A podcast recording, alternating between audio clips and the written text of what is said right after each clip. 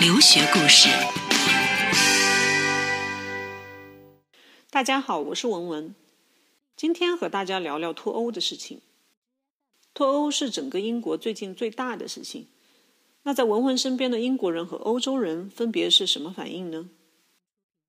很多我身边的英国人，他们或多或少都和欧洲人有着千丝万缕的关系，其中有些人已经和欧洲其他国家的人组成家庭。在他们看来，英国本身就是欧洲的一部分，因此这些英国人普遍投了留欧。确实，在我们身边有很多来自意大利、德国、波兰等等欧洲国家的人，这可能是英国和美国很不同的地方。在这里，各色人种、人文环境非常的多元化。从商业层面看，情况就不同了。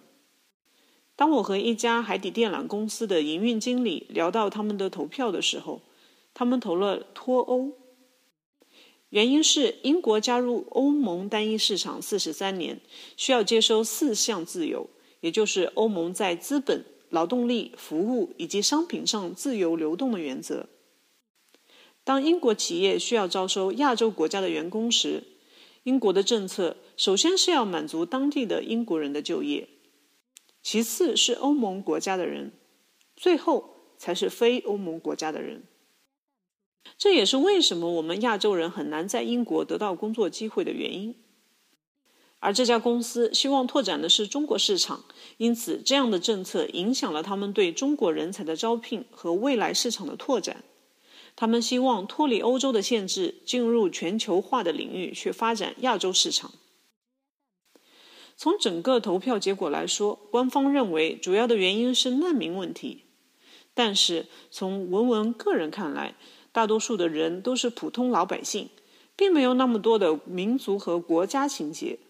更多的人是从个人利益和感情出发投票的。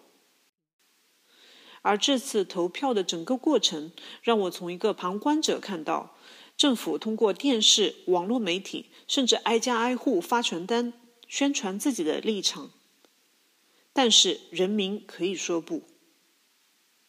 这是我头一次真正体会到了西方国家对法律的尊重，以及真正的全民做主。